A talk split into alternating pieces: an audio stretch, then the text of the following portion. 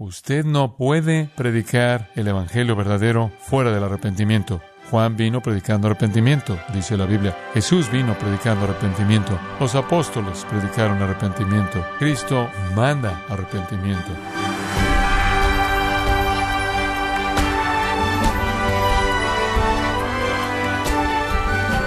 Sea usted bienvenido a esta edición de Gracia a vosotros con el pastor John MacArthur.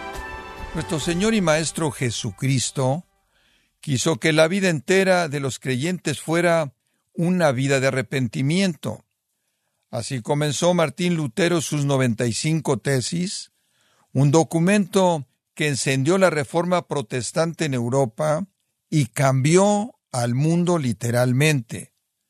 Pero ¿cómo podemos asegurarnos de vivir una vida de arrepentimiento? Bueno, el día de hoy el pastor John MacArthur, en la voz del pastor Luis Contreras, contestará esta pregunta en la serie La prueba del arrepentimiento verdadero en gracia a vosotros. Cuando era joven y estaba apenas aprendiendo cómo predicar, había varios modelos de predicación que quizás podría haber seguido. El Señor en su gracia me guió al que llamamos exponer la escritura, lo cual he hecho a lo largo de los años, pero habían otros modelos. Supongo que el más popular era una broma, tres puntos y un poema, y eso constituye un sermón. Y si pudiera hablar en contra de eso, hablaría en base a muchos frentes, pero estoy mucho más preocupado porque usted entienda un punto en lugar de que entienda tres, por ejemplo. Realmente creo que la predicación eficaz comunica un mensaje primordial.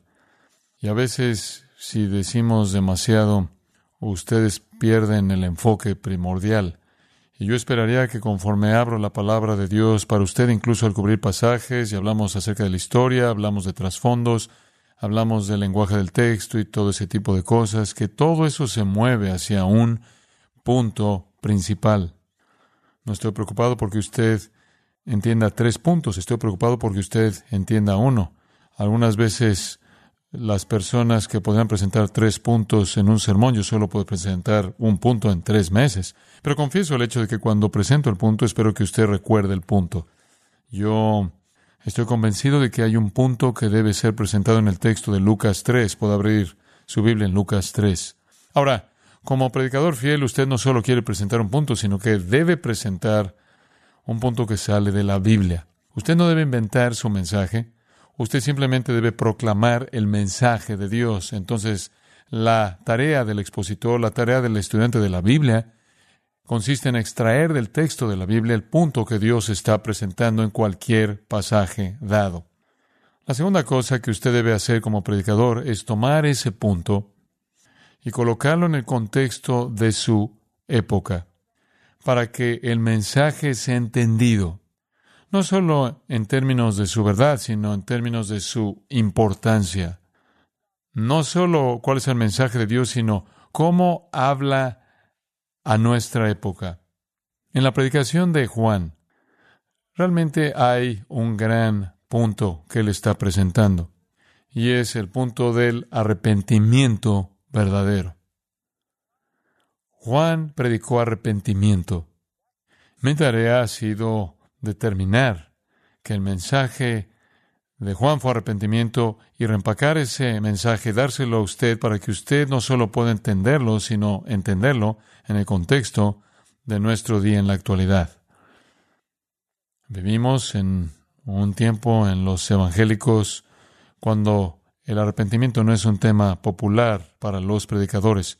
Hay muy pocos predicadores que son conocidos como predicadores fuertes del arrepentimiento. Sin embargo, el arrepentimiento es un tema que pertenece a la presentación del Evangelio, al grado que podemos decir que uno no ha predicado el Evangelio bíblico si uno no ha predicado arrepentimiento.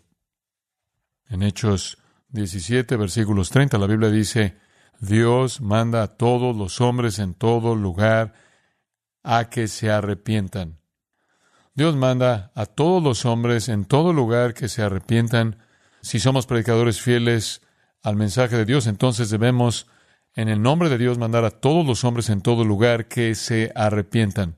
Mateo 9:13 dice que Jesucristo viene a llamar a pecadores al arrepentimiento. Segunda de Pedro 3:9, Dios no quiere que nadie perezca, sino que todos vengan al arrepentimiento. Lucas 15:7 y 10 indica que hay gozo en el cielo por un pecador llevado al arrepentimiento. Y en Lucas 24:47, la gran comisión que Jesús dio es que arrepentimiento y perdón de pecados debe ser predicado en su nombre a toda persona. Nuestro mensaje es el arrepentimiento. Es un mensaje duro, es un mensaje áspero, confronta el pecado, desenmascara la hipocresía, niega la superficialidad. Usted no puede predicar el Evangelio verdadero fuera del arrepentimiento. Juan vino predicando arrepentimiento, dice la Biblia. Jesús vino predicando arrepentimiento. Los apóstoles predicaron arrepentimiento. Cristo manda arrepentimiento. Él lo hace por lo menos tres veces en tan solo Apocalipsis 2 y 3. Dios salva mediante el arrepentimiento. De hecho, en Hechos 11 18 llama al arrepentimiento arrepentimiento para vida. No hay vida espiritual, no hay vida eterna sin arrepentimiento. Y en Hechos 5:31 es dicho que Cristo es exaltado como Salvador para dar arrepentimiento y el perdón de pecados. Ahora, ese es el Evangelio. Sin embargo, usted no oye el arrepentimiento siendo predicado en la actualidad. El mensaje es que Dios va a perdonar todos los pecados del pecador que verdaderamente se arrepiente. Esas son las buenas noticias. Eso es lo que debemos predicar. Pero ese no es el mensaje en la actualidad. Vi la publicación actual de Cristianismo Hoy y estaba buscando algo acerca del Evangelio, algo acerca del arrepentimiento y me dio gusto cuando entré en la revista un poco y avancé y encontré ahí una sección titulada ¿Cuáles son las buenas noticias? Y yo pensé, eso es perfecto porque ese es el punto. ¿Qué son las buenas noticias? ¿Qué es el Evangelio? ¿Qué es lo que predicamos? Y el subtítulo era Nueve líderes evangélicos definen el Evangelio. Pensé, esto es perfecto. Nueve líderes evangélicos definen el Evangelio. El comienzo del artículo procede a decir que estos nueve líderes evangélicos eran o evangelistas que pasaron su vida entera predicando el Evangelio, o eran eruditos estudiando el texto del Evangelio, o eran ambos evangelistas y eruditos, pero todos eran evangelistas y eran eruditos hasta cierto punto, y entonces fueron escogidos cuidadosamente debido a su erudición y su experiencia en el Evangelio.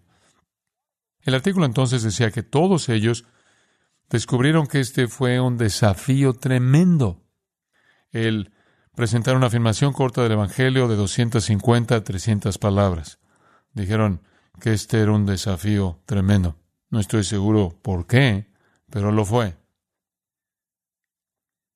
Aunque decían ser evangelistas y decían ser eruditos, ellos mismos dijeron, entre comillas, que fue un desafío tremendo presentar el mensaje en 300 palabras. Leí las nueve afirmaciones, las nueve afirmaciones de 300 palabras en seis de las nueve. Nunca se mencionó la palabra arrepentimiento. No se mencionó. No apareció ni algún sinónimo. Eso fue interesante. ¿Cómo puedes proclamar el Evangelio sin arrepentimiento? No puedes. Uno de ellos usó la palabra arrepentimiento y nunca la definió en absoluto. Un segundo usó la palabra arrepentimiento y nunca la definió en absoluto. Un tercero usó la palabra arrepentimiento y dijo que era un sinónimo de fe. Entonces, volteándolo de un positivo a negativo, negativo en positivo, alejándose de cualquier cosa que tenga que ver con el pecado y redefiniéndola con algo que tiene que ver con Cristo. Entonces, esencialmente, con una definición equivocada del arrepentimiento, siete de nueve nunca ni siquiera se refirieron al arrepentimiento bíblico. Y los dos que mencionaron la palabra no presentaron una definición en absoluto. Esto realmente es una ventana a lo que llamo a los evangélicos que están comprometiéndose. Si usted puede presentar el Evangelio sin ningún entendimiento en absoluto del arrepentimiento y no tiene ganas, ni siquiera necesita mencionarlo. Lo que usted tiene en la actualidad es una especie de un Evangelio por adición. Es el Evangelio que dice, añade Jesús a tu vida, Él va a arreglar tu vida, Él va a hacerte más cómodo, más feliz, más exitoso, va a arreglar tu matrimonio, te va a llevar al cielo. Es minimalista, es superficial. Nueve artículos, tres mil palabras, sin definición alguna del arrepentimiento. Y allí está la ventana de los evangélicos contemporáneos.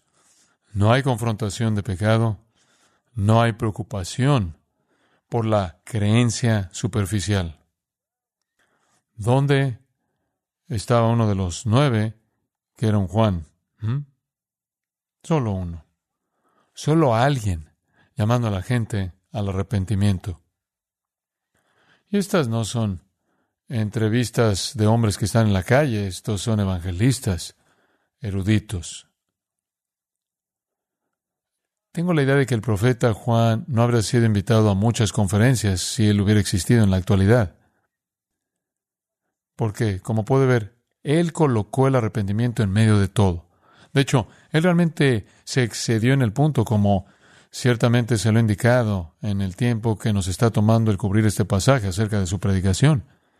Él predicó acerca del arrepentimiento porque él sabía que la preparación para el Mesías era el arrepentimiento. La manera en la que usted hace un camino en medio del desierto de su corazón para que el Mesías pueda entrar es a través del arrepentimiento. Y entonces él era un predicador del arrepentimiento y cuando él vino, vino diciendo arrepiéntanse. Ahora, como hemos estado viendo Lucas 3, del versículo 4 hasta el 17, hemos estado definiendo la naturaleza y esencia del arrepentimiento, reconociendo que puede haber algo como arrepentimiento superficial o falso. Debemos evitar eso como Juan quiso evitar eso y hemos dicho varias veces que él predicó verdad dura, él predicó un mensaje áspero, él predicó un mensaje que confrontaba mucho, él predicó un mensaje muy incómodo, él predicó un mensaje que arrancaba la máscara de la gente que pensaba que era buena o que incluso pensaba que era piadosa. Él, él escarbó en profundidad en sus corazones para penetrar la evaluación verdadera de su condición real delante de Dios, lo cual era una condición de pecaminosidad absoluta que abarcaba todo y un estado de pérdida consecuente que los llevaba directamente al juicio eterno y realmente desnudó la realidad de su condición. Ese tipo de predicación en la actualidad simplemente no es popular. Mucho de lo que en cierta manera es psicología suave ha invadido el Evangelio y pensamos que solo podemos ser amables con la gente para convencerlos a que tengan una relación con Jesucristo sin que jamás expongamos la realidad de lo que es el corazón y la realidad del arrepentimiento superficial. Hay algo de un debate continuo que estoy teniendo con alguien y recibí una carta en mi escritorio acerca de esto. Y Salió una estadística que decían que la tasa de divorcio entre los cristianos es más alta que entre los no cristianos. Yo dije, no creo eso. Alguien me preguntó si creía eso y yo dije, no, no creo. Entonces recibe, recibí una carta diciendo, ¿cómo te atreves a cuestionar nuestra encuesta? No cuestiono su encuesta. Yo responderé al decir que no cuestiono su encuesta, solo cuestiono su definición de un cristiano. Ese es el punto. Creo que la gente está llena de gente que encaja en la categoría cristiana en el sentido que se involucran en una iglesia y se llaman a sí mismos cristianos, pero la conducta de su vida no evidencia que son cristianos. Una cosa es decirlo, otra cosa es hacerlo, y eso va de regreso a Mateo 7. Muchos dirán, y el Señor dirá, lo siento, no te conozco. Pero Juan predicó el arrepentimiento y él está preocupado por el arrepentimiento falso, él estaba preocupado por la superficialidad. Él estaba preocupado por la superficialidad y entonces él predicó de manera fuerte, incluso algunas veces hasta áspera, de manera que confrontaba porque era necesario refutar el arrepentimiento superficial, si era posible. Incluso con toda la predicación dura de Juan, llegó a ser claro que habían muchas personas que se arrepentían de manera superficial, que salieron a verlo y a oírlo incluso para ser bautizados. Sabemos eso porque cuando los creyentes en Jerusalén se reunieron después de que Jesús ascendió al cielo, solo habían 120 de ellos. Y durante el ministerio de Juan, toda Judea y Jerusalén estaban saliendo para escucharlo y ser bautizados. Entonces, incluso cuando usted predica la verdad y la predica como debe ser predicada, habrá conversiones superficiales, habrá arrepentimiento superficial, cuanto más de eso ahora habrá cuando no hay arrepentimiento predicado en absoluto y no hay confrontación del pecado en absoluto. Y usted tiene tanto de eso llevándose a cabo en los evangélicos actuales que la gente está afirmando algo y después se llaman a sí mismos cristianos cuando de hecho son personas que se arrepienten de manera superficial, que no tienen una relación salvadora con Dios. Cuando usted les pregunta acerca de su vida, usted debería esperar que ellos se estén conduciendo a sí mismos de una manera no diferente a los no cristianos, porque eso de hecho es lo que son. Entonces Juan marca seis características de los que verdaderamente se arrepienten. Las hemos cubierto. Número uno, los que verdaderamente se arrepienten reflexionan en el pecado personal. Eso está en la analogía del versículo 5. Todo valle se rellenará. Recuerde, le dije que es como las cosas bajas, profundas, los pecados feos, escondidos de la vida, siendo sacados. Usted tiene que enfrentar eso y después se bajará todo monte y collado, los pecados exaltados de la soberbia, la exaltación personal, la justicia personal, necesitan ser bajados y las cosas torcidas, las cosas ocultas necesitan ser enderezadas y la basura y las cosas que hacen que el camino sea difícil y que no se pueda pasar necesitan ser enfrentadas, todas las inequidades que quedan que ensucian la vida. Usted tiene que enfrentar el pecado profundamente, ese es el primer punto, reflexionar en el pecado personal, su altura en su profundidad, su amplitud, su longitud. Los que verdaderamente se arrepienten hacen eso, entienden su pecado personal, incluso al punto en el que Juan está diciendo, estos judíos tienen que considerarse como si fueran un gentil, no son mejor que un gentil, están afuera del pacto, están afuera de salvación y entonces necesitan venir y arrepentirse y reconocer que no son mejor que un rechazado, lo cual será demostrado externamente cuando enfrenten lo que era el bautismo de prosélitos, un tipo de bautismo por el que atravesaban los gentiles cuando querían entrar al pueblo del judaísmo y volverse parte de su religión. Entonces reflexionan en el pecado personal. En segundo lugar, reconocen la ira divina. Para que usted predique el arrepentimiento genuino, tiene que hacer que la gente realice un inventario de la profundidad, la altura, la longitud y la amplitud de su propio pecado personal. Y en segundo lugar, tiene que decirles, versículo 7, advertirles de la ira venidera. Usted no puede predicar el Evangelio verdadero sin hablar del infierno. No puedo acordarme, no quiero decirlo con certeza, pero no creo que la palabra infierno fue mencionada en ninguna de esas nueve presentaciones. Pero la gente que verdaderamente se va a arrepentir es estimulada a arrepentirse de manera típica en la actualidad, porque de alguna manera Jesús va a hacer que la vida sea más cómoda, en lugar de la realidad del asunto, la vida puede llegar a ser mucho más incómoda conforme usted trata de vivir para Dios en un mundo impío. Pero una cosa va a ser real. La vida va a ser muy cómoda cuando usted muera, porque usted va a estar en el cielo y no en el infierno. Juan predicó la ira venidera. Él predicó ira eterna. Él predicó juicio eterno. ¿Dónde está eso en la lista actual de sermones? En tercer lugar, los que verdaderamente se arrepienten rechazan el ritual religioso. Juan, diciendo en el versículo 7, generación de víboras. Usted sabe, simplemente ustedes son las mismas víboras, los hijos de la víbora serpiente original Satanás, simplemente son víboras, como las serpientes que andan corriendo, andan huyendo delante de un incendio de arbustos para llegar al agua, para que no se quemen. No quieren cambiar su naturaleza, solo quieren llegar al agua. Ustedes quieren evadir el fuego. Bueno, el, ¿Quién les advirtió de eso? Yo no, es la implicación. Tienen que rechazar el ritual. No van a estar listos para el Mesías, no van a ser aceptados en el reino de Dios porque son bautizados. No es algo que el ritual logra. Entonces tiene que realizar un inventario acerca del pecado personal, tiene que entender la ira venidera, tiene que rechazar el rito religioso. En cuarto lugar, los que verdaderamente se arrepienten deben renunciar al legado familiar como algún medio de salvación. El pueblo judío estaban inclinados a decir, como indica el versículo 8, Abraham tenemos al Padre. Digo, oh, tú sabes, Juan, ciertamente somos hijos de Dios, estamos en el reino, somos descendencia de Abraham. Bueno, eso es bueno.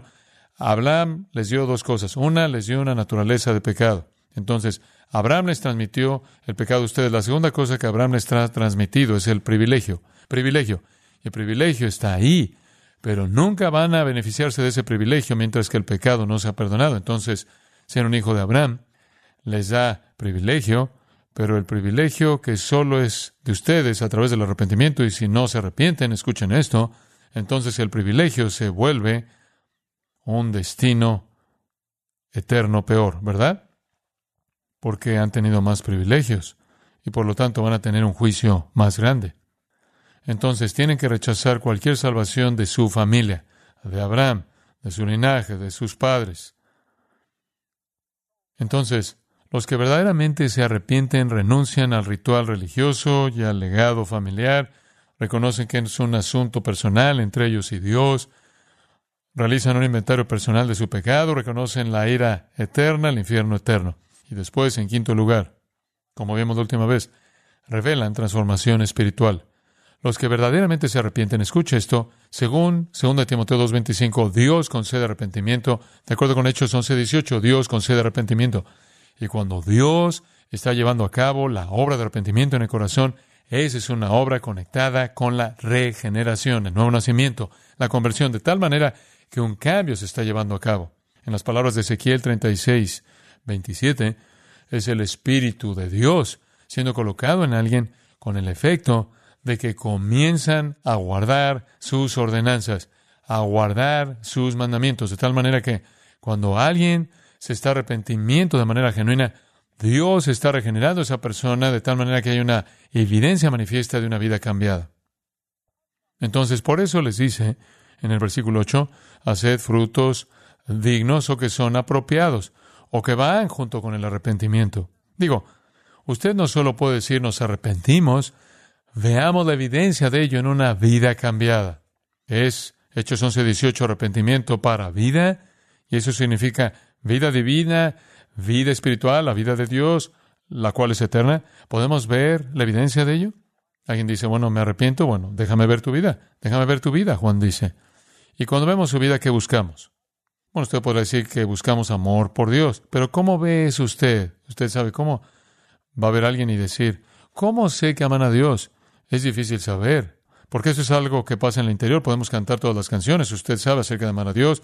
Estoy al lado de personas, oigo a personas atrás de mí y enfrente de mí, alrededor de mí, como usted, y están cantando la canción, pero no puedo medir ese amor en su corazón, no puedo ver ese amor hacia Dios. Entonces, cuando la gente le dice a Juan, ¿qué tipo de fruto está buscando Dios? Juan escoge algunas cosas que son muy visibles, muy visibles. Él dice en el versículo 10, Lucas lo dice, las multitudes están preguntándole a Juan, están diciendo, ¿qué haremos? Muy bien, ¿qué tipo de fruto estás buscando? ¿Cómo manifestamos que nuestro arrepentimiento es real? ¿Cómo damos evidencia de este arrepentimiento real? ¿Qué hacemos? Y él respondería, lo cual significa que esto era algo que acostumbraba hacer de manera repetida día tras día, conforme estas preguntas surgían. Y él les decía, bueno, si tienen dos túnicas, dos prendas de ropa interior, solo puedes usar una a la vez. Dale una a alguien que no tiene una. Y si tienen alimento, entonces dale alimento a alguien que no tiene nada. El meollo aquí es, no podemos ver tu amor hacia Dios, lo cual evidencia una vida cambiada, pero podemos ver tu amor hacia el hombre. Ahora, solo hay dos grandes mandamientos que resumen la ley entera de Dios. Amarás a Dios con todo tu corazón, alma, mente y fuerzas y amarás a tu prójimo como a ti mismo. El amor que usted tiene hacia Dios con todo su corazón, alma, mente y fuerzas eh, eso es difícil de medir porque su corazón, su mente, su alma, su fuerza, todas son cosas internas. Pero amar a su prójimo de la manera en la que usted se ama a sí mismo, usted no se ama a sí mismo con un amor interno y dice, y se siente y dice, oh, me amo a mí mismo, me amo a mí mismo. Eso no es adentro. Usted no está meditando, viendo y simplemente contemplando, oh, cómo me amo a mí mismo. Usted se ama a sí mismo de una manera tangible, se ama a sí mismo mediante actos sobre usted mismo que lo satisfacen usted mismo, ¿verdad? Usted no tiene que ser enseñado a amarse a sí mismo. Usted se ama a sí mismo, usted se levantó y se amó a sí mismo en el espejo un rato y se amó a sí mismo en la mesa de desayuno un rato y se amó a sí mismo, usted sabe, al ponerse su ropa apropiada y cuidó de sí mismo y eso es lo que usted hace, se ama a sí mismo por la atención que usted presta a sí mismo y usted se aseguró que usted estaba vestido, realmente no estaba preocupado por la gente en la India esta mañana, usted estaba preocupado por usted. Usted no estaba preocupado por la gente que quizás no tenía nada que comer. Usted simplemente estaba llamándose a sí mismo. Entonces, amarse a sí mismo es algo muy visible. Todos lo hacemos y hasta cierto punto está bien. Digo, Dios nos hizo para amarnos a nosotros mismos. Eso es parte de la preservación personal y esa es parte de la razón por la que usted puede salir en público y podemos soportarlo. Esto pasa con la vida. Lo entendemos y Dios lo entiende y creo que está bien. Pero eso es lo que está diciendo. Amar a Dios es muy difícil de medir. No puedo ver eso a largo plazo podría ver patrones en su vida, pero puedo ver su vida y saber si usted ama a su prójimo o no. Y entonces eso es lo que está diciendo. Puedo saber si Dios ha cambiado su vida, porque si Él ha cambiado su vida, usted va a amar a la gente como usted se ama a sí mismo. Entonces, si usted tiene dos túnicas, está bien que usted tenga una y alguien más tenga lo que usted tiene de la misma manera. Y si usted tiene suficiente alimento, usted va a tener algo para alguien más. Y si usted resulta ser un, un recaudador de impuestos, viene en el versículo 12 y dicen, muy bien, ¿qué hacemos? Y Él les dice simplemente, amen a la gente al nunca tomar más de lo que se les autoriza a tomar. Jesús nunca discutió con el derecho del gobierno de recaudar impuestos. De hecho, él incluso dijo, dad al César lo que es del César y a Dios lo que es de Dios. Jesús no discutió con eso, pero lo que él dijo fue, nunca, jamás tomen más de lo que se les ha autorizado, traten a sus hermanos de manera honesta y justa. Esa es una expresión de amor. Y si usted es un soldado, los soldados vinieron, ¿qué hacemos? De nuevo, más expresiones de amor hacia su prójimo. De nuevo le está diciendo, si hay un cambio aquí, el arrepentimiento real se está llevando a cabo, se va a mostrar en la actitud que usted tiene hacia otros.